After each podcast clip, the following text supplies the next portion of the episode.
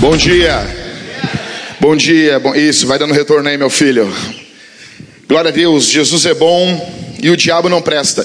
Meu nome é Jackson, eu sou um dos pastores dessa igreja e eu estou com o coração cheio de Deus, eu quero pregar o evangelho para vocês. Então se sente, quando começa essa música aqui, cheirada, parece que é uma música. Quem fez essa música parece que cheirou cocaína.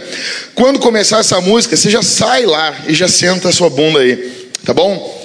Gente, nós estamos em uma série em Neemias e nós estamos no 18 sermão. Faltam apenas cinco sermões para nós acabarmos a série de Neemias. Abra a tua Bíblia em Neemias capítulo 12. Neemias capítulo 12, não fecha a tua Bíblia, não fecha. Ok? Neemias capítulo 12. E a gente vai ler do verso 1 até o verso 26. Se puder me dar um retorninho aqui, cara. Tá, tá no talo? Ah, tem um botãozinho do auxiliar que não tá no talo. Daí tu tem que dar o talo aí. Mas depois a gente acerta isso. Vamos lá. Quem quiser estar comigo hoje de noite, eu vou estar pregando na igreja do pastor Leon, tá bom? Vamos lá dar uns glória a Deus. Você pode fingir que é um endemoniado, cair no chão. Vai ser muito bom. Os sacerdotes e levitas que vieram com Zorobabel. Verso 1 do capítulo 12. Estes são os sacerdotes e os levitas que voltaram com Zorobabel, filho de Sealtiel, e com Jesua, Seraías, Jeremias, Esdras, Amarias, Maluque, Atos, Secanias, Reum, Meremote, Ido, Gineton, Abias, Miamim, Maadias, Bilga, Semaías, Joiaribe, Gedaías, Salo, Amoque, Ilquias e Gedaías. Estes foram os chefes dos sacerdotes e de seus irmãos nos dias de Jesua, e os levitas, Jesua, ou seja, o Cauê, Binui, ou seja, o Filipe, Cadmiel, ou seja, o Liscano, Serebias, ou seja, o Ismael, Judá, o Rafael, Matanias, o Leonardo. Foi assim que eu li em casa. Estes seus irmãos dirigiam os cânticos de ações de graças, a banda da Vintage. Verso 9: E Baquebuquias e Uni, seus irmãos, estavam ao lado oposto para responder-lhe. Jesua foi o pai de Joiaquim, Joiaquim foi o pai de Eliasibe, Eliasibe foi o pai de Joiada, Joiada foi o pai de Jonatã, e Jonatã foi o pai de Jadua.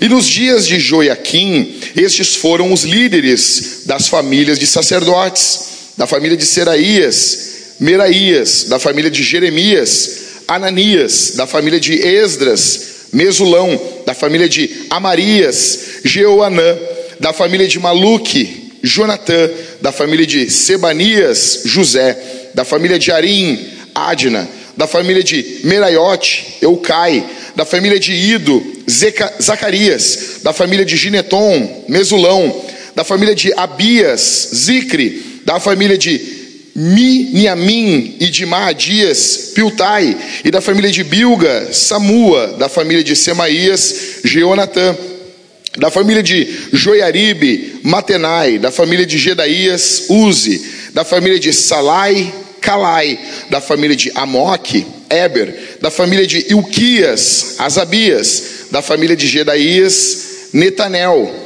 Nos dias de Eliasibe, os chefes das famílias dos sacerdotes e levitas, Joiada, Joanã e Jadua, foram registrados durante o reinado de Dário, o persa. Os chefes das famílias dos levitas, até os dias de Joanã, filho de Eliasibe, foram registrados no livro das crônicas. Os chefes dos levitas eram Asabias, Serebias, Jesua, filho de Cadmiel, e seus irmãos que ficavam no lado oposto ao deles, para louvarem e darem graças, segundo a ordem de Davi, homem de Deus. Matanias, Baquebuquias, Obadias, Mesulão, Talmon, e Acube eram porteiros e vigiavam os celeiros junto às portas. Esses viveram nos dias de Joiaquim, filho de Jesua, filho de Josadac, como também nos dias de Neemias, o governador, e do sacerdote Esdras, o escriba. Coisa boa. Deixa eu explicar para vocês aqui um negócio. O que está ocorrendo aqui? O que está acontecendo aqui? O que está que que que tá acontecendo aqui? Basicamente, nesses 26 versos, a Bíblia nos apresenta novos líderes chegando ali em Jerusalém. Líderes novos chegando. Gente nova, carne fresca. Gente nova para trabalhar. Gente nova, com, com todo o ânimo, com toda empolgação. Presta atenção aqui. Esse sermão provavelmente é até aqui o principal de Neemias, na minha opinião, para a nossa igreja. Então eu quero que você preste muita atenção. São líderes novos que estão chegando. O, o Matthew Henry, ele divide esses primeiros 26 versículos em quatro partes.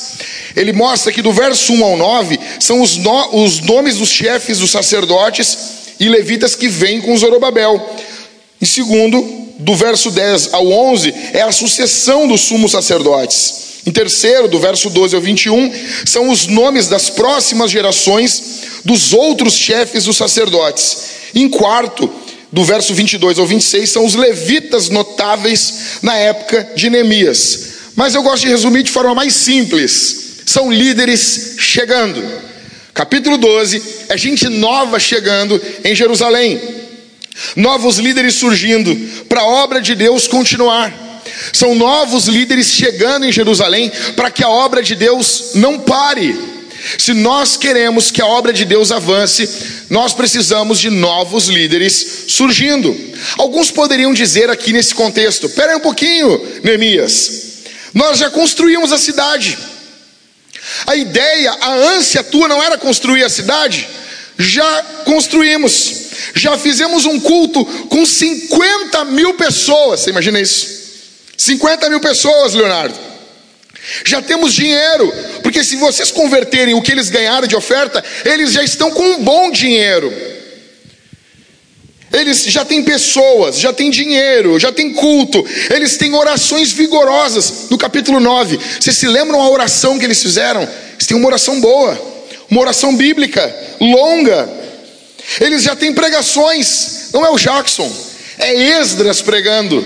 Esdras pregando para eles. Eles já têm aliança. Os homens estão se levantando. Os homens não estão se escondendo do trabalho. Eu conversei com o Halisson ali na frente. O Halisson vai ter um troço. Nós vamos matar o Halisson. Os homens que estão aqui, vocês homens que estão aqui, eu não quero perder o Halisson. A maioria nem estava aqui, o Halisson já estava congregando nessa igreja. Halisson dando a vida dele, todo dia, toda hora. É um homem chegando. Ai, não vou poder cumprir minha escala. Os animais, eles nem lêem a escala. Eu não consigo entender. Semana que vem eu não vou estar aqui. Vai ter um outro pregador cheio do Espírito Santo, homem de Deus. Eu já falei com esse pregador há mais de dois meses. Porque pregar na vintage é a minha escala. Se eu não vou poder cumprir minha escala, eu vou ver uma outra pessoa. Se você não pode pegar e cuidar da sua escala, não tem problema, veja outra pessoa. Eles já têm homens que estão se comprometendo na cidade. Eles têm aliança, eles já têm um muro que eles queriam construir. Você tem noção disso? Eles já têm uma cidade, já tem um muro, já tem culto, tem arrecadação. A cidade está habitada. Qual o próximo passo agora, Léo? É chegar para Neemias assim: Neemias, vamos descansar um pouco. Deu, né, Neemias? Acabou. Tamo legal, né? Vamos puxar um pouquinho o freio de mão a questão é que São Tomás de Aquino dizia que Deus é ato puro, Deus está sempre em movimento, Deus é. O próprio Deus diz que o nome dele é Eu sou, é um verbo. Deus está em movimento, sempre em movimento. Santo Agostinho, nas Confissões, ele diz que Deus está sempre amando, nutrindo, protegendo, cuidando, gerando. O nosso Deus está sempre em movimento. Eu li uma oração essa semana que eu achei fenomenal. A oração era assim: Deus, o que o Senhor estiver fazendo ou por fazer nessa geração, por favor, não faça sem mim, não me deixe de fora. Deus vai salvar pecadores. Deus vai levar a cabo a sua obra. Deus vai levantar igrejas cheias do Espírito Santo. Deus vai levantar uma geração poderosa para evangelizar o mundo. A questão não é que nós dependemos de você, a questão é que se você quer ou não estar dentro do que Deus está fazendo e vai fazer. Isso deve nutrir a tua vida. A cidade de Jerusalém aqui, ela passa, a partir do capítulo 12, a fazer parte de um movimento. Até aqui envolve muito esforço, muita mão de obra, só que Deus começa um movimento no meio deles. O movimento é algo maior do que uma igreja, é maior do que um punhado de gente, é maior do que uma denominação. Sai de uma igreja, não se contém em um lugar, invade uma cidade, abrange todas as igrejas. Alguns chamam de, avivamento, de reavivamento.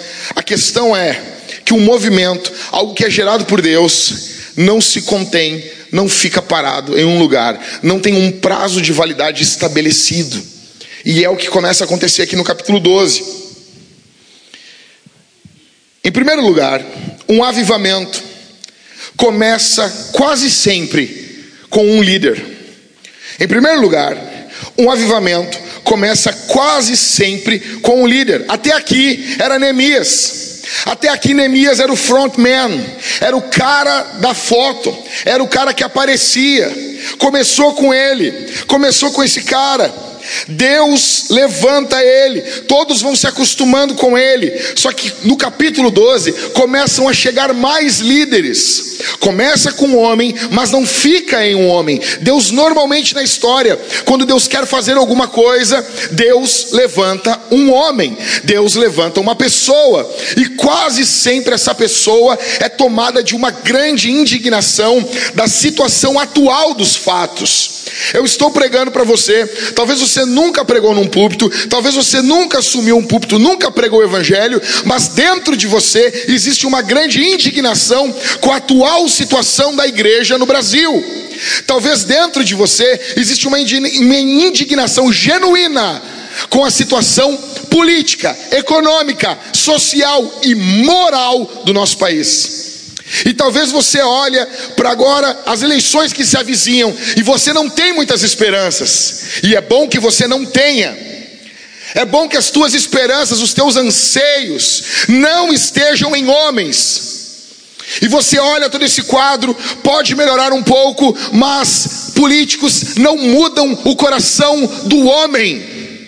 A política, partidos, visões econômicas não mudam o coração das pessoas. Nós precisamos de um avivamento varrendo o nosso país. Nós precisamos que a palavra de Deus volte a ter centralidade nas igrejas, nos cultos, em tudo que nós fazemos na vida. Deus começa quase sempre os avivamentos através de um homem. Pode ser você. Pode ser você.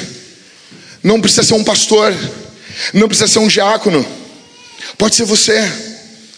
Talvez ninguém conhece você. Talvez ninguém sabe o som da tua voz. Pode ser você. Deus pode levantar você. Deus pode usar você nessa geração. Aqui começa com Neemias. Deus foi extremamente específico quando lá em 2012 plantou a semente dentro do meu coração para nós plantarmos a vintage. Deus foi extremamente específico. A nossa igreja, eu sonhava, tanto que no primeiro ano eu sonhava assim. Quando eu conheci o Rodrigo, não enlouqueci, meu. A gente almoçava junto, na época que o Rodrigo pagava almoço. Ele pagou esses dias, né, Rodrigo? Já ia Pô, depois de três anos me pagou um almoço, né? Eu não vou falar, não vou te elogiar aqui na frente de todo mundo. Rodrigo, Rodrigo, ah, Rodrigo era. Conheci o Rodrigo, Rodrigo todo. Não, não, vamos lá, não sei o quê. Aí ele tirou um celular uma vez, uma telha desse tamanho, assim. Eu disse, cara, esse cara é muito. É muito Steve Jobs, meu. Ah, é muito proparoxítona. Ah, o Rodrigo é. É demais. E eu ficava, nós ficava sonhando, e o Rodrigo. E a gente ficava sonhando, e o Rodrigo dizia assim, o Rodrigo comendo assim, a gente comendo o bourbon, e a gente pensava enlouquecido, o Rodrigo dizia assim, oh, meu, eu quero que a gente tenha uma escola. Eu dizia assim, cara, eu quero que a gente tenha uma escola. E a gente trocando figurinhas, disse, nós vamos plantar uma igreja, Rodrigo. Eu disse, eu quero que a nossa igreja, a gente tenha um dia um prédio, que a gente faça show de bandas. A gente fez no prédio do antigo da igreja. O Júnior quase morreu fazendo X aquela noite. Aquilo foi um primeiro. Nós, eu disse, um dia nós vamos ter um prédio, cara. Nós vamos fazer show de banda. Não é culto, não é no horário do culto, fica tranquilo. De bandas não cristãs, nós já fizemos isso. Tá bom? Um dia nós vamos ter um dinheiro para alugar um prédio, botar as bandas a tocar e botar os caras mais teológicos da igreja a servir os caras. A servir. A servir, monta o som lá para eles. Convive com eles. E a gente sonhava com isso.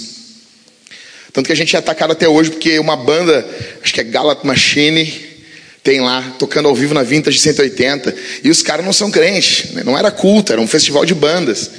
E os caras até hoje, pô, esses caras tocando no culto. Não, não é no culto, cara. No culto só toca o Cauê. Que droga, né, Cauê?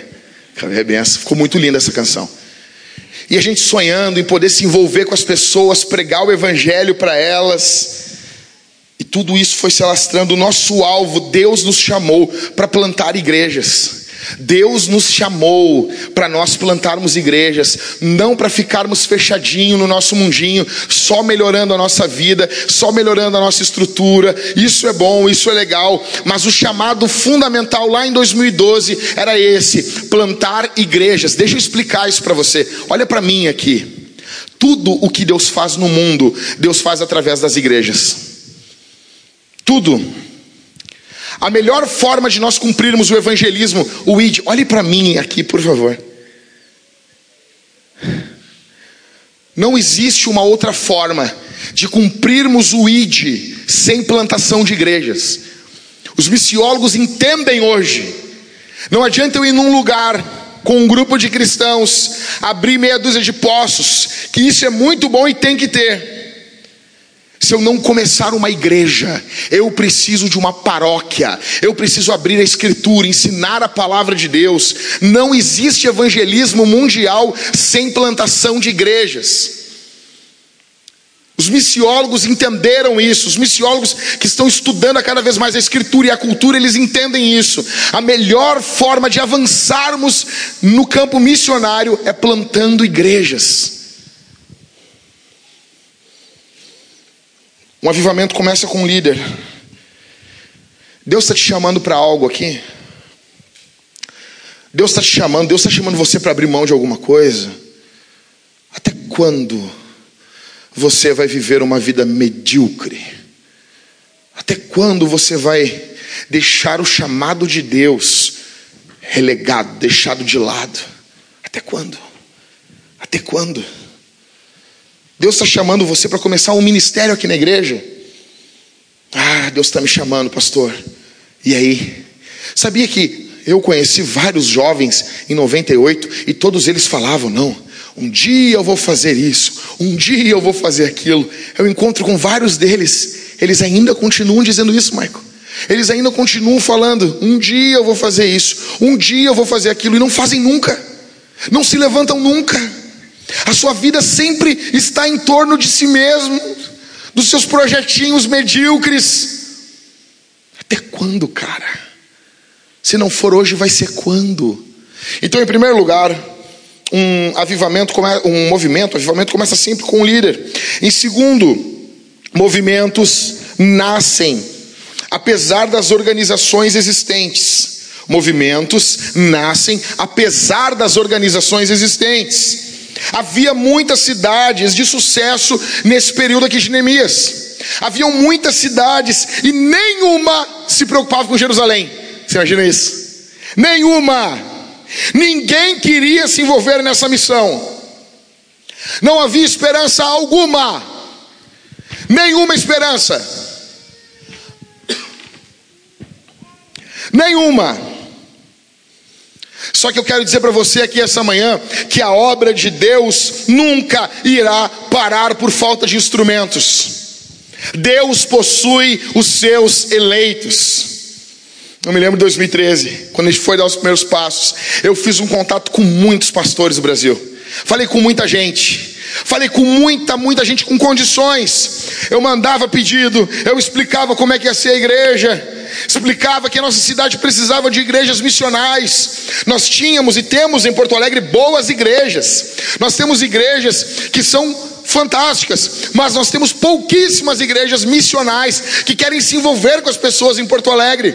E eu mandava pedido e várias pessoas, vou orar, vou orar. Cara, na boa, eu tô entupido de oração já. Nós precisamos de dinheiro para avançar. Não para mim, velho, mas para avançar em missão. Se 1% das pessoas que todas, se você está ouvindo esse sermão no SoundCloud, é para você isso aqui. Se 1% das pessoas que chegassem para mim e dissessem assim: Olha, eu fui impactado, parei com a pornografia, Deus mudou meu casamento, estou virando gente, restaurou a minha família. Se um, eu não estou falando dois, falei 1%, chegasse e dissesse assim: Vou ajudar a Vintage com 50 reais por mês, nós já estávamos enviando missionário para Disney. Já eu, nós ia passar as fotos do, do Júnior e a Aline abraçado com o Mickey e com o Pateta, falando de Jesus, entregando um panfleto para o Pluto. Mas não, mas não, infelizmente não é assim. A nossa igreja nasce desse jeito, apesar das instituições, apesar das organizações já existentes, a nossa igreja nasce assim. E nós pagamos um preço muito caro por isso. Inúmeros sacrifícios, em tudo, cara, em tudo, em tudo, em tudo, em tudo. Eu pergunto para você aqui, essa manhã, você consegue se envolver, mesmo sabendo que a maioria não se envolve? Ou olhar para o teu irmão do lado te desanima? Olhar para a pessoa do lado te desanima? Você consegue se envolver? Deus está chamando algumas pessoas, alguns homens aqui para virar homem, cara. Para você virar homem, para você se envolver. O, o, o piano está pesado demais para um lado, cara. Está pesado demais. Algumas pessoas estão se machucando. Na, na primeira mudança para casa do, do, do Everett e da Mari, a gente estava carregando os móveis e tinha que subir quatro andares uma geladeira. Que agora está na minha casa essa geladeira. geladeira a geladeira do Satanás. O diabo gelava vinho do inferno naquela geladeira. Pensa num peso, cara. E eu fui carregar a geladeira com um irmão aqui da igreja, que não está mais aqui, então eu posso falar. Desgraçado. E a gente foi subir os quatro andares. Acontece que no final do primeiro andar, só cabia eu e ele, a gente era meio grandinho. No final do primeiro andar, chegando no segundo, ele, ah, não vou conseguir. Eu, como assim? Como assim? Te firma, caganeira, vamos? Vamos, imundícia. Ele, ah, não, não dá, me machuquei. Tá, mas e aí? Vai assim mesmo? Resumindo, ele não, não segura mais a geladeira.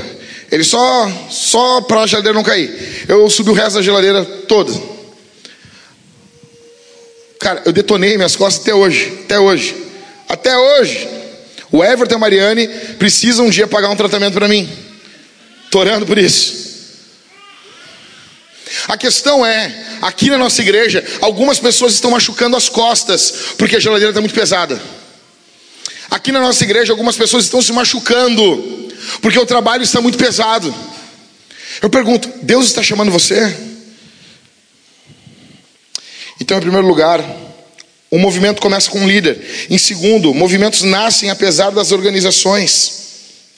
Terceiro, pode, é, é meio redundante, mas movimentos se movem. De propósito, isso. Você tem que entender uma coisa. Neemias literalmente continua colocando tijolo para que o movimento continue acontecendo. Ele termina o muro, bota o último tijolo, Oh, bota uma assinaturinha aqui, Neemias. É Neemias, Neemias da Silva. É nós. Neemias Santos. É legal, né? Neemias Santos é legal. Terminou o muro. Só que a obra de Deus precisa que nós continuemos colocando tijolos. Neemias continua colocando tijolos de novos líderes em Jerusalém. Cada um desses líderes do capítulo 12 é como se fosse um tijolo chegando para edificar a obra de Deus em Jerusalém. São tijolos frescos chegando. Nós queremos avançar na obra de Deus, nós queremos avançar. Deixa eu dizer uma coisa para vocês. O número normal de igrejas é 100 pessoas. Sabe por quê? Porque 100 pessoas já pagam um pastor.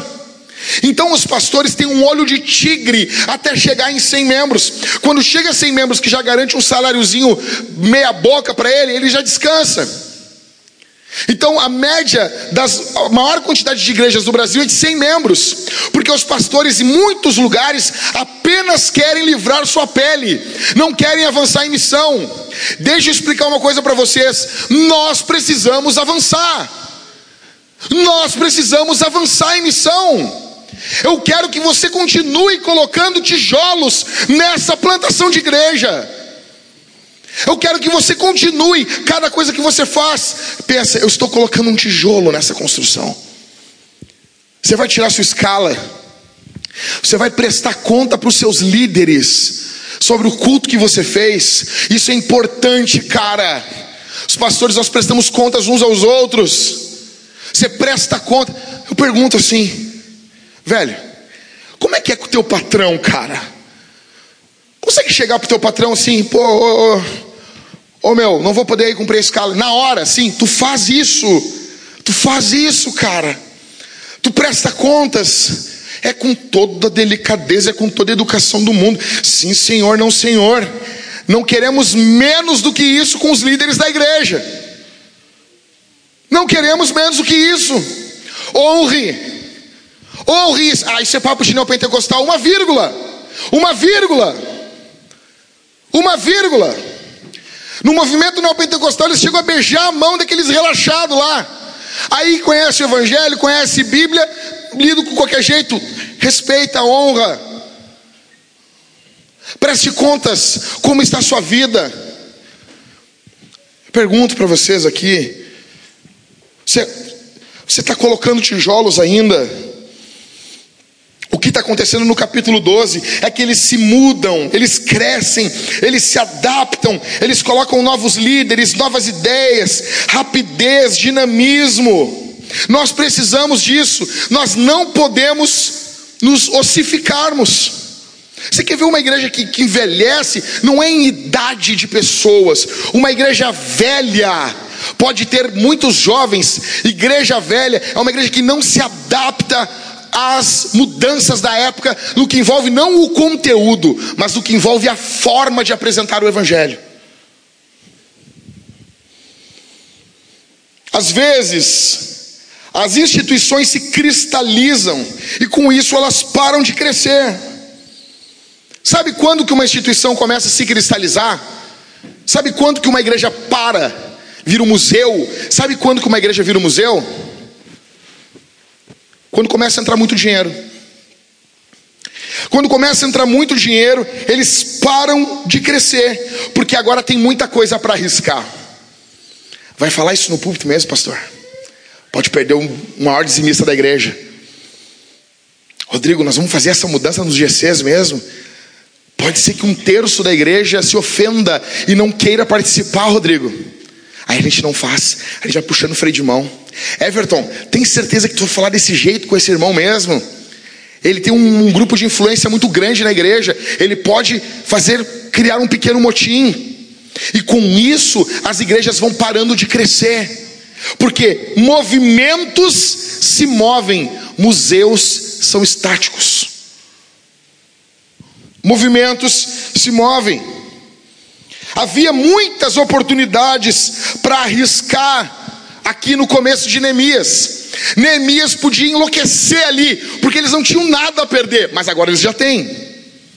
Por que, que eu amo Neemias? Porque eles já têm coisas a perder e continuam chegando líderes, e continuam chegando novas ideias, e continuam chegando novas estratégias, e continuam chegando novos horizontes para avançar na construção dessa cidade. Aquilo ali se torna um movimento e não um museu. Igrejas foram feitas para serem movimentos de Deus sobre a terra. Neemias não está disposto a tornar Jerusalém um museu. São 50 mil pessoas num culto. Acaba o culto, Neemias. Tá legal. Tá legal. Tá bom. Mas tem um, tem um mundo ainda. Jesus disse, meu, ide por todo o mundo, pregar o evangelho a toda criatura. Todo mundo, é para todo o mundo. O evangelho é para todo o mundo, para todos. É para ser proclamado a todos. Você está empolgado com o crescimento? Não. Você está incomodado que nem eu aqui? Eu estou incomodado, cara. Eu estou incomodado com a vintage. Muito. Muito, muito, muito, muito, muito. Muito. Olhar à frente da igreja. Ver o lixo que está na nossa igreja. Aquele, a, o, o, coisa do horário ali, todo rasgado. As pessoas se cumprimentando, rindo ali na frente. Isso, isso. Ontem eu cheguei aqui, ali aquela, aquela proteção da, da coluna estava caindo. Caindo. Estava preso só lá por cima. Se cai um negócio desse, mata alguém aqui na igreja. Se uma pessoa morre, eu só tenho um sermão de Salmo 117 para enterro, eu não quero ficar repetindo o sermão. Espero preparar um sermãozinho novo. Vou chegar para ti, Ismael, vou dizer assim: Ismael, já estou com o teu sermão pronto de enterro. Você imagina isso? Né? Isso dói em você, cara. Isso, isso agonia você. Você ama adrenalina. Você ama o desconhecido. Ou você assim, não, não, não eu só vou onde eu, onde eu conheço. Você ama, você quer dar a sua vida para impedir que a nossa igreja vire um museu. Você quer se jogar na missão e ver o que Deus pode fazer através da sua vida. Você está no lugar certo. Você está no lugar certo. Em quarto, movimentos se tornam museus quando o sucesso do passado se torna o orgulho do presente. Vou falar de novo. Movimentos se tornam museus quando o sucesso do passado se torna o orgulho do presente. Quais são as frases comuns? Não, não, nós não fazíamos assim. Nós não vamos aprender com, com, com outra igreja. Está confortável assim. Está gostosinho assim. Os presbíteros firmaram um compromisso com vocês. Que nós não temos que não temos compromisso nenhum com a forma, e sim com o conteúdo do Evangelho. Nós temos um compromisso com você, que nós vamos amar você e lhe ensinar o Evangelho. É isso, nós não comprometemos nenhuma forma, nós comprometemos com você sobre o conteúdo do Evangelho. Eu pergunto: você quer mudar? Você quer continuar que a nossa igreja continue caminhando? Ou você quer apenas ouvir uma mensagenzinha motivacional no domingo, voltar para casa e, e, começar a semana de novo, porque a coisa está muito complicada no teu serviço. Em quinto, movimentos se tornam museus quando os fundadores dos movimentos assumem o lugar de Jesus.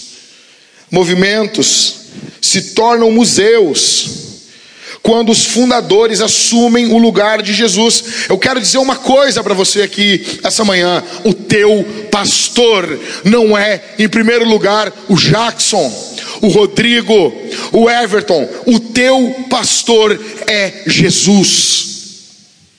O teu pastor é Jesus. Jesus Cristo levantou de uma tumba por você. Eu nunca fiz isso. Jesus Cristo morreu numa cruz por você. Eu nunca fiz isso por você. O Everton, o Rodrigo nunca fizeram isso por você. Jesus Cristo doou a sua vida, o seu sangue escorreu naquela cruz. Levítico 17:11 diz que a vida da carne está no sangue, ou seja, Jesus sendo Deus, verteu um sangue de Deus por você. Teu pastor é Jesus.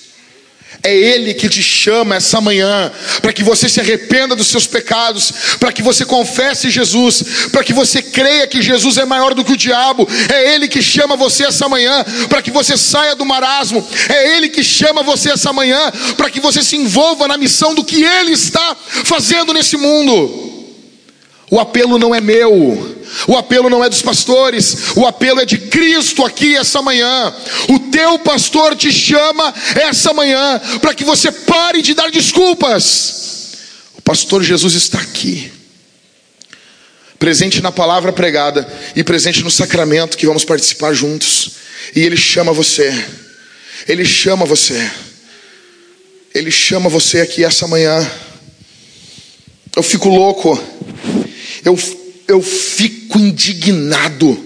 Quando eu vou, às vezes, já fui em vários cultos, vezes eu estou ouvindo uma pregação na internet. Como que um pastor consegue pregar sem falar o nome de Jesus uma vez? Uma vez, uma vez. Como que pastores começam um assunto sem o nome de Jesus uma vez? Como que eles conseguem? Como que eles conseguem começar uma reunião sem falar com Jesus uma vez? Como que eles conseguem começar um treinamento? Como que eles conseguem fazer qualquer coisa na vida sem falar de Jesus uma vez? Nós temos inúmeros sermões hoje em dia sem Cristo. Igreja sem Cristo, cristão sem Cristo, sem cruz, sem negação. Sem tome a sua cruz e siga-me. O Evangelho hoje foi renegado algumas fórmulas para você se dar bem. Eu chamo você aqui essa manhã, em nome de Jesus, ao arrependimento aqui essa manhã. Nós precisamos continuar como um movimento e não como um museu. Ah, aquela época era boa, Rodrigo. Ah, que época boa. Eu não quero isso. Eu não quero ficar sentando com o Luther e contando para ele. Deixa eu te contar o que, Deus fazia na nossa igreja antigamente. Eu não quero isso. Eu quero que ele veja com os olhos dele. Eu quero que ele experimente Deus. Eu quero que ele conheça o Senhor de perto. Não como diz a Escritura, e se levantou uma geração que não conhecia o Senhor. Até quando? Isso não, não, não indigna você? Isso não, não sacode você? Você precisa apontar para Jesus, se preocupar com a fama de Jesus. Eu fico louco e eu estou enlouquecendo. Eu estou enlouquecendo nesse período de eleição. Eu estou louco, eu tenho vontade de pegar e quebrar tudo. Se eu tivesse com uma arma, eu já tinha dado um tiro no meu computador. Havia armas são perigosas, mas no meu computador não. O Elvis um dia estava vendo um, um, um programa de televisão e a música era ruim. O Elvis sacou a arma e deu um tiro na TV. Eu entendo Elvis Presley. Hoje em dia a gente está vivendo um período que a fama de Jesus não arde mais no coração das pessoas. As pessoas só estão falando de política. A política tem o seu momento. Você imagina uma pessoa que só fala de sexo. Você imagina uma pessoa que só fala de futebol. Tudo isso é bom. Mas Cristo é muito mais exaltado. Mas Jesus Cristo levantou de uma tumba, um morto ressuscitou, Deus se fez homem. Será que nós não vemos isso? Será que nós não notamos isso? Deixa eu dizer uma coisa aqui. Eu quero que meu nome seja esquecido dessa igreja. Eu quero que daqui a 100 anos, 50, eles nem lembrem quem é o Rodrigo, nem lembrem quem é o Everton, nem lembrem quem é o Jackson, mas se eles conhecerem Jesus, se eles souberem quem é Jesus, se eles conhecerem que Ele é o Cristo, o Filho do Deus vivo, se nossa igreja estiver estabelecida sobre esse firme fundamento, as portas do inferno não prevalecerão.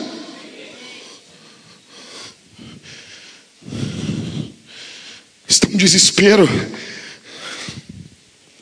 Eu tenho notado um desespero nos crentes, um desespero, um desespero. Estão desesperados, estão cometendo pecado de idolatria, estão desesperados. Ah, ah, pastor, eu, eu vejo um grupo mais conservador. Ah, pastor, se não for o Bolsonaro, isso vira uma Venezuela. Mentira! Outro grupo mais progressista. Eu estou com medo do Bolsonaro. Se o Bolsonaro assumir, vai destruir tudo. Mentira! A nossa salvação é Jesus. É Jesus.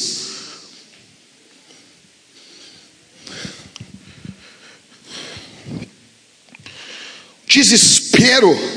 Um desespero ah, mas a Venezuela não vai virar uma Venezuela. E se virar, você tem que continuar amando Jesus, servindo Jesus, honrando Jesus, confiando em Jesus.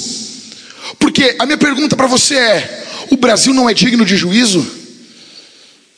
Se vier um juízo sobre o país, você acha que o nosso país não merece? É óbvio que nós não queremos.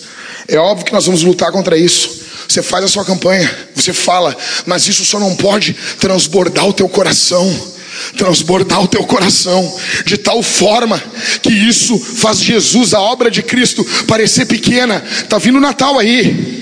Eu quero ver a alegria dos crentes no Natal. Eu quero ver a alegria dos crentes no Natal, falando sobre o nascimento de Jesus. Depois vem a Páscoa. Eu quero ver a alegria dos crentes falando da ressurreição de Jesus. Eu quero ver isso.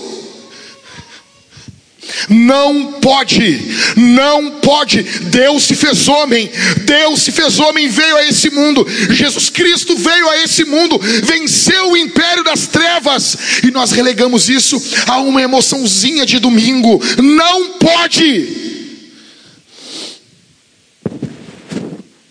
Neemias continua andando. Para continuarmos a construção, você precisa sempre de novos tijolos. Neemias estava erguendo aqui duas paredes. Ele ergueu um muro físico e ele ergueu também um muro espiritual. Líderes são muros espirituais da igreja. Nós precisamos de líderes. Nós precisamos crescer. Escuta uma coisa aqui. Talvez eu nunca disse isso no púlpito. Nós temos um lema entre os presbíteros. Nós oferecemos duas coisas para a igreja. Duas coisas. Enquanto um de nós três estivermos vivos, o rumo do presbitério vai ser sempre esse. Nós temos duas coisas a oferecer para você: Jesus e caos. Jesus e caos.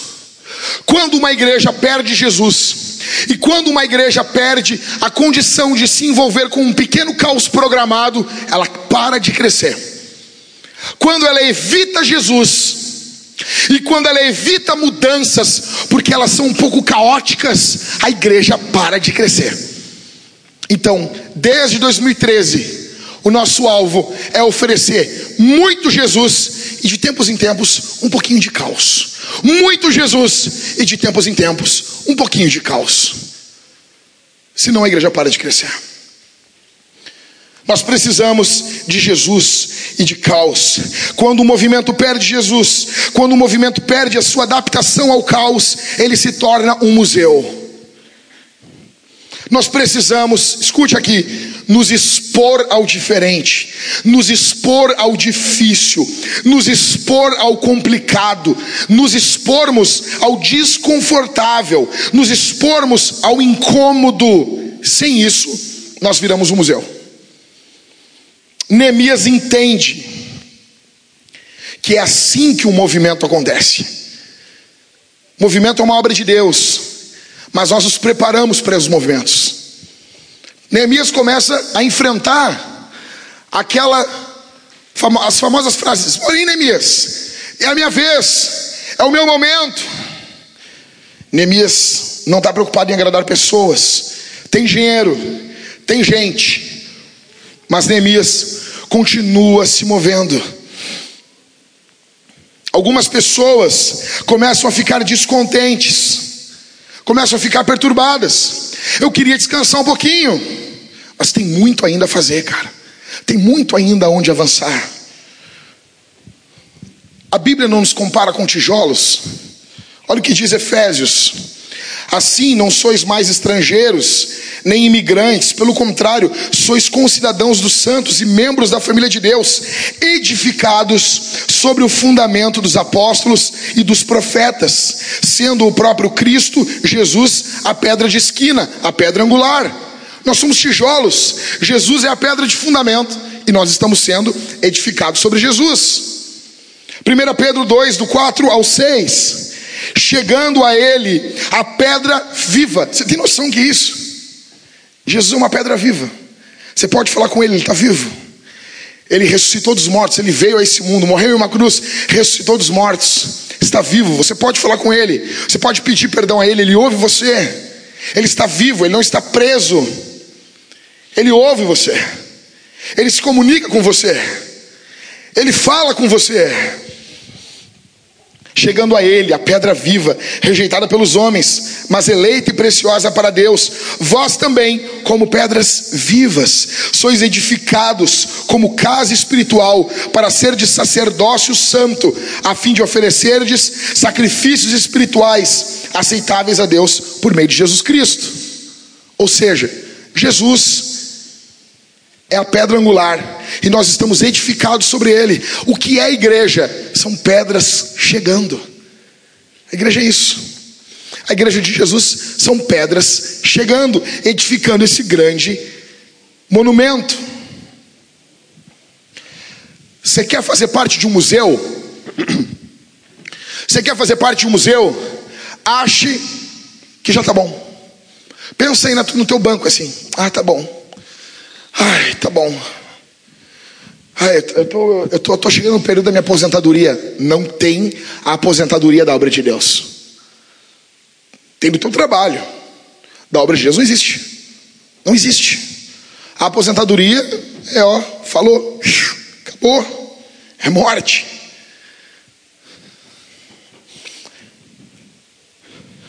Quer fazer parte de um movimento? Quer fazer parte de um museu? Acho que já está bom. Quer fazer parte de um movimento? Não pare de colocar tijolos. Algumas perguntas para encerrarmos. Primeira, quando você parou de colocar tijolos em sua vida, quando é que foi que você decorou seu último versículo? Faz 20 anos que você não decora um versículo da Bíblia.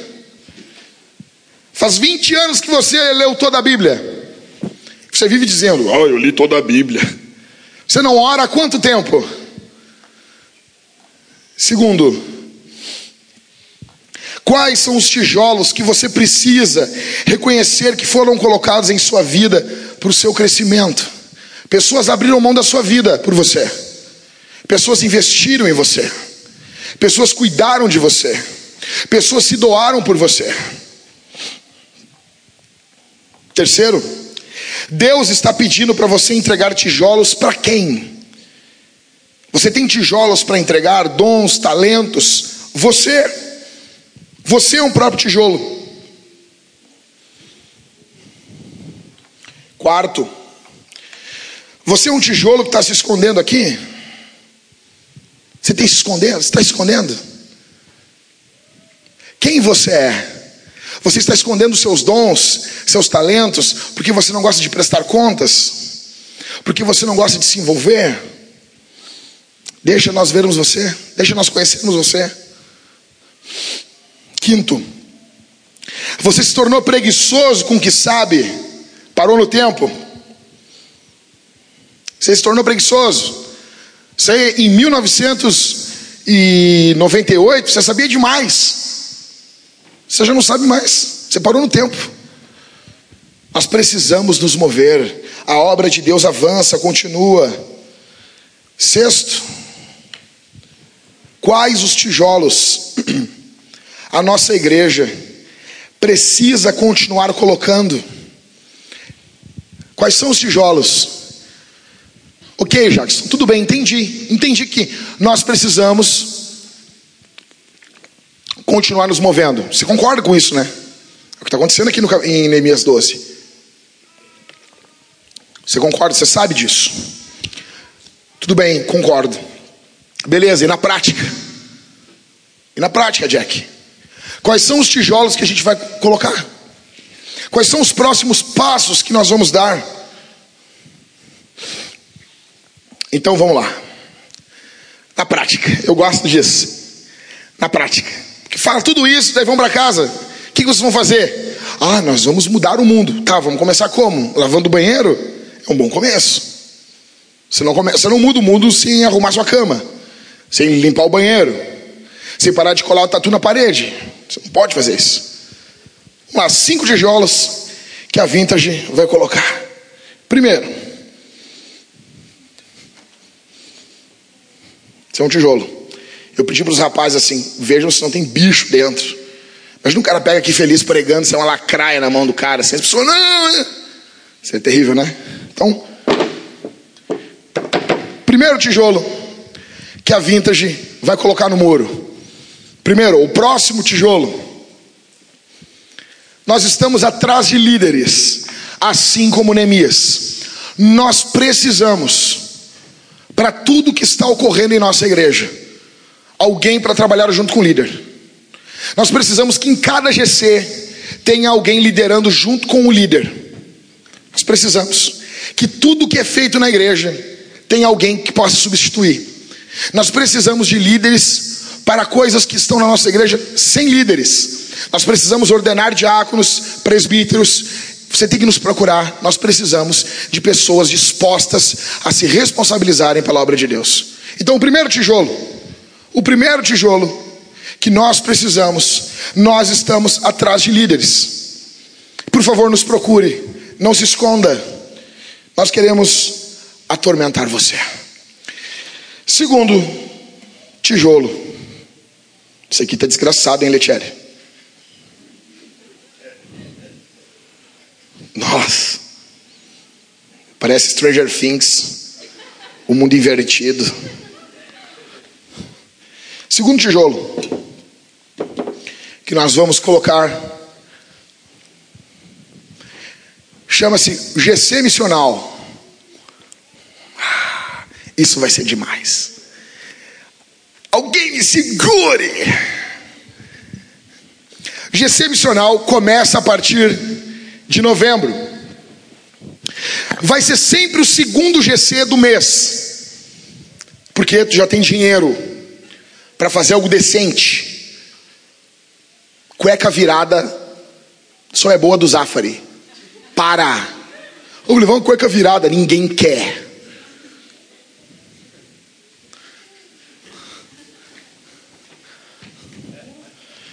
GC missional, como que vai ser isso? Vai ser aberto para não cristãos, para visitantes, para as pessoas que você está falando de Jesus. Não vai ser um GC, não vai ninguém estar sentado com Bíblia aberta parecendo uh, aula. Não.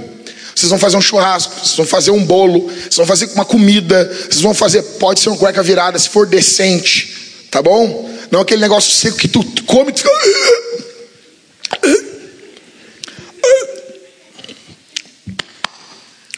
me dê uma aguinha. Não. Você vai reunir, as pessoas vão conviver com vocês. Eu tenho uma lista de 11 filmes. Se você quiser passar um filme, se você não quiser, não passe. Só uma ideia. Você vai poder sentar, conversar, trazer seus amigos. As pessoas que estão visitando nossa igreja, que não são membros da nossa igreja, elas vão ter um lugar para se conectar mais a fundo com os irmãos. Todo segundo GC do mês. E começa em novembro. O Rodrigo e eu iremos em todos os GCs a partir dessa semana e na outra semana e vamos conversar com o GC inteiro para explicar como que vai ser isso. Nós queremos amar as pessoas, ouvir as pessoas e às vezes num culto a gente não tem essa oportunidade. E esse é o momento.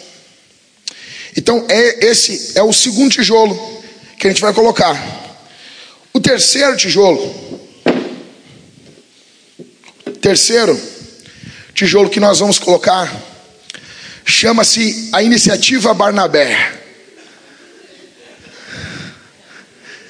Você já ouviu falar na iniciativa Barnabé? Você já ouviu falar nisso? A iniciativa Barnabé começa hoje. Nós queremos conectar o Evangelho, nós queremos amar as pessoas. Nós, às vezes, a gente, nós não temos condições de receber as pessoas igreja, na igreja e ter contato com elas. Nós queremos amar as pessoas, cuidar das pessoas, saber suas necessidades, orar, ajudar por elas. Ajudar, orar por elas. Às vezes a gente não tem, não sabe. Então, como que funciona? Eu vou explicar isso pessoalmente, mas o resumo é: por que Barnabé? Barnabé é o cara que recebe Paulo, quando Paulo está tudo perdido. Barnabé, Paulo chega num culto lá, está tudo perdido na igreja. Barnabé é o cara que botou o braço por cima, é o cara que acolheu ele, é o cara que foi atrás de Paulo em Atos capítulo 11, quando Paulo estava longe, na Arábia, ele busca Paulo para cuidar da igreja junto com ele. Ele é o cara que cuidou de Paulo. Ele é o cara que cuidou de Marcos quando Paulo queria matar Marcos. Barnabé é o cara fenomenal, ele é o filho da consolação. Então, a iniciativa Barnabé é o que? Chegou um visitante, chegou alguém quebrado. Os líderes do GC vão ser responsáveis em nossa igreja por receber as pessoas depois do culto, conversar com as pessoas, saber de onde a pessoa vem. Se a pessoa vem de alguma localidade, por exemplo, próximo da casa do Maicon, ele vai passar, vai chamar o Maicon, e o Maicon vai designar depois de um tempo alguém, depois de um tempo, não, naquela semana, talvez o mais maduro do GC, para ser o Barnabé daquela pessoa. Ó, Christopher, tu vai ser o Barnabé do fulano. E o Christopher agora está responsável por cuidar, por orar, por andar junto, por abrir a casa, por depois levar ele no GC missional. Então, esse é o terceiro tijolo, e isso aqui é fundamental em nossa igreja.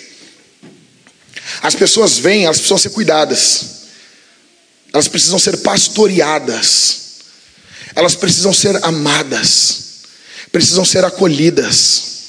Os líderes de GC vão detectar onde a pessoa mora, já vão chamar alguém, por exemplo, mora perto da casa do Júnior, que legal, Júnior vem cá, o Júnior já vem, já chega ali, já conversa, já pega o telefone, já faz contato, e já pensa em alguém do GC para colocar aquela pessoa cuidando dela, saber de suas necessidades, de suas angústias, pastorear aquela pessoa. Porque o projeto de Deus é esse: é que você faça a obra do ministério. O papel dos presbíteros é equipar a igreja para isso. Efésios capítulo 4. Então, esse é a iniciativa Barnabé. Demais. Isso vai ser demais. Demais. Quarto tijolo. Quarto tijolo. Aí, aí, Daniel. Nova frente vintagiana. Existem pessoas que estão indo para o inferno e elas não podem vir no culto de manhã. Estão indo para o inferno. Nós temos que alcançar essas pessoas. Nós temos que pregar o evangelho para elas, elas têm que participar dos sacramentos, congregar, elas precisam conhecer Jesus.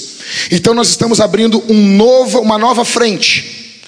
Um novo culto vai começar a partir do dia 4 de novembro, às 18 horas, aqui na Vintage.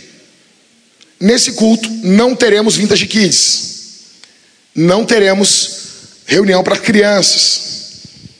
Nesse culto, vai ser mesmo sermão, as músicas, nós estamos montando duas bandas e nós vamos começar uma nova frente para alcançarmos pessoas. Nós queremos diminuir o número aqui de pessoas para alcançarmos o maior número de pessoas. Dividirmos o número de gente aqui em duas reuniões. Já fazemos, vamos fazer duas reuniões para alcançarmos pessoas você não tem que vir em duas reuniões, deixa claro isso. Você vem em um culto que ficar mais confortável para você, ou principalmente para aquele para qual você está evangelizando. Talvez você venha aqui, vai ter um almoço de família, vem no culto à noite. Mas você está pregando o evangelho e a pessoa que você está falando de Jesus, ela só pode vir para o culto pela manhã, você vem de manhã com ela, porque você é o Barnabé dela, ok? Isso vai ser demais. Aquela foto ali são uns jovens todo cagados descendo na praia de Normandia no dia D. Vai ser isso. Vai ser brutal. Estaremos aqui orando, expulsando demônios. Então eu preciso que todo mundo que envolve a logística da igreja esteja disposto, olhe o seu WhatsApp, porque nós temos reuniões a fazer com você. Vai ser demais isso. O quinto tijolo que nós vamos lançar, fechando uma partezinha do muro, é Vintage Students.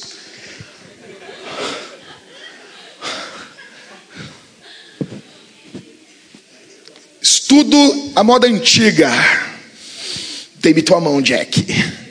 A minha professora uma vez tocou um apagador em mim. Quando eu contei para minha mãe, a minha mãe olhou para mim e disse: O que que tu fez? Minha mãe é vintage. Então, o que, que vai ser? Primeiro sábado de cada mês, a partir de 4 de janeiro de 2019. Primeiro sábado de janeiro, primeiro sábado de fevereiro, para todos os jovens dinâmicos. Ok? Vai ser todo o primeiro sábado do mês. Não vai ser culto de jovens. Não teremos ninguém vestido de super-herói aqui. Não teremos ninguém de chapolim colorado. Esqueça isso. Esqueça isso. Ok? Isso é um, um sapo por uma outra lagoinha. Esqueça isso. Ok? O que nós teremos? o formato, nós vamos tentar fazer alguma coisa bacana, legal. E nós vamos conversar sobre cosmovisão cristã. Nós vamos falar sobre ateísmo, sobre apologética, defesa de fé. Nós vamos falar sobre criacionismo versus evolucionismo. Nós vamos falar sobre diversas coisas. Não vai ser sermão, vai ser diálogo. Já temos alguns temas para conversar e eu preciso muito aqueles que estão no ensino médio, que estão no curso superior, fazendo uma faculdade ou uma especialização, estejam aqui. Vai ser brutal. Vai ser mais ou menos assim, ó. Tá bom? Esses são os cinco tijolos que a nossa igreja vai colocar. Eu preciso que você se envolva. Eu preciso que você esteja envolvido. Depois nós teremos a nossa reunião de membros, dia 1 de dezembro. 1 de dezembro, sábado. Eu vou explicar melhor para vocês alguns desafios que nós temos para 2019, para todos, e eu quero que você se envolva com isso, ok? Como nós queremos terminar 2019? Como que nós queremos encerrar o ano de 2019? Como que nós projetamos o final do ano? Nós botamos metas, metas, metas, metas, metas altas para nos manterem de joelhos metas altas, porque se chegar ao final de 2019 e a gente alcançar essas metas, nós vamos olhar um para o outro e dizer assim: foi Deus, não foi a gente, foi Deus que fez isso. Nós queremos alcançar essa cidade. Eu encerro dizendo que o principal pecado é o comodismo. O comodismo é um pecado terrível. Olha para mim aqui. Olha para mim. Se você se acomoda a nossa igreja afunda. Se você se acomoda, se você é acomodado como você lê a Bíblia, como você vive, se você é acomodado no seu serviço, a igreja paga um preço por isso. Comodismo é terrível. Comodismo é pecado. Adão se acomodou quando Eva começou a conversar com a serpente. Comodismo é a mãe do pecado. É ser embalado nos braços do diabo. Quais são as consequências do comodismo na família? Nós não alcançamos as famílias. O Enzo e a Valentina estão destruindo a casa. Agora, essa semana, eu vi um questionamento muito importante. Estou terminando, gente. O questionamento era: se existe Valentine's Day, por que não existe Enzo's Day?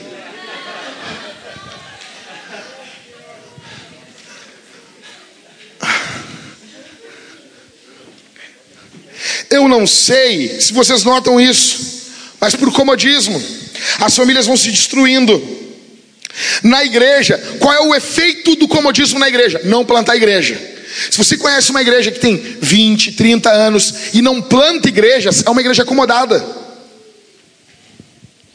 Qual o efeito do comodismo na cidade? O efeito do comodismo na cidade são igrejas que não se envolvem com a cidade igrejas que não se envolvem com a cultura, igrejas que não se envolvem com a política, estão acomodadas, porque existe um jeito certo de se envolver com a cultura, com a política, com as artes.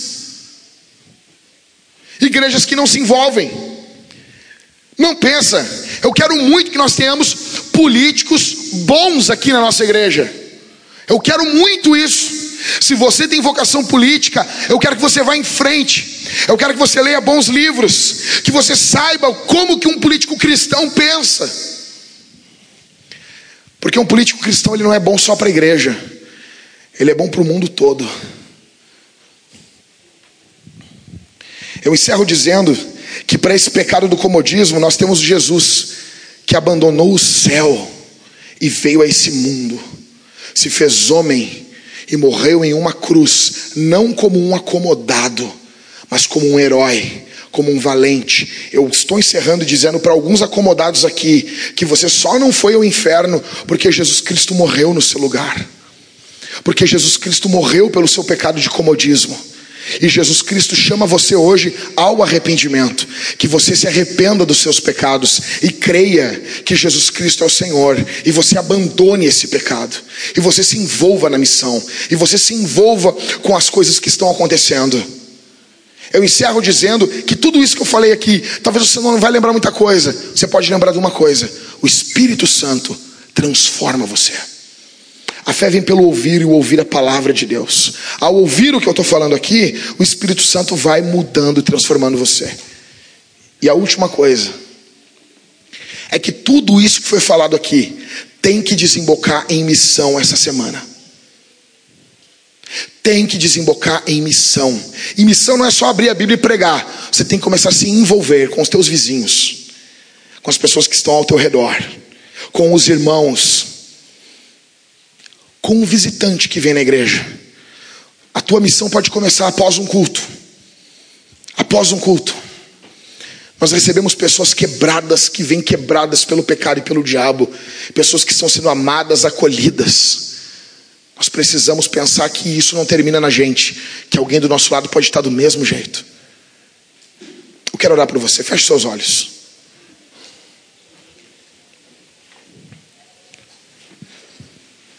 Pai, obrigado pela tua palavra, obrigado pelo teu santo evangelho, obrigado por Neemias 12, que nos chama a continuarmos em um movimento, a continuarmos colocando tijolos num mundo de comodismo, num mundo de preguiça, num mundo aonde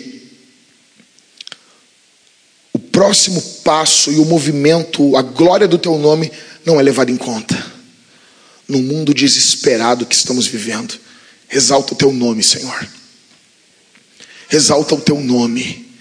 Exalta o teu nome aqui nessa igreja. Que semana que vem, quando os cristãos forem votar, eles votem com alegria. Eles votem no candidato que o teu espírito convenceu, tocou que votassem mas sabendo dentro da sua, do seu coração que o Senhor é soberano sobre tudo o que ocorrer. Que nós lutamos pela cidade, nós nos envolvemos com a política, mas a nossa glória, o nosso culto é ao Senhor Jesus. Que essa semana a visão do Cristo exaltado venha encher as mentes dos nossos irmãos. Divino Espírito, que tudo que foi falado aqui de forma imperfeita venha a ser aplicado de forma perfeita no coração desses ouvintes. Que essa semana seja uma semana banhada no poder do teu espírito. Eu te peço, te agradeço, confiando no Senhor, em tua obra, no nome de Jesus, para a glória de Deus Pai. Amém.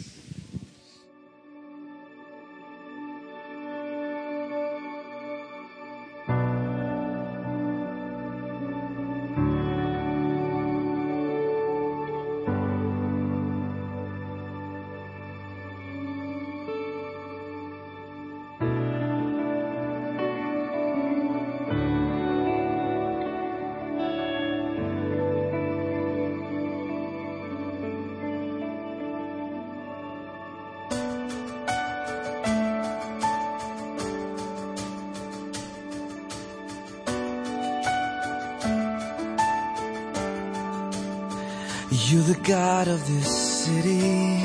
You're the King of these people. You're the Lord of this nation. You are. You're the light in this darkness. You're the hope to the hopeless. You're the peace to the restless. You are. There is no one like our is no one like our God. For greater things have yet to come,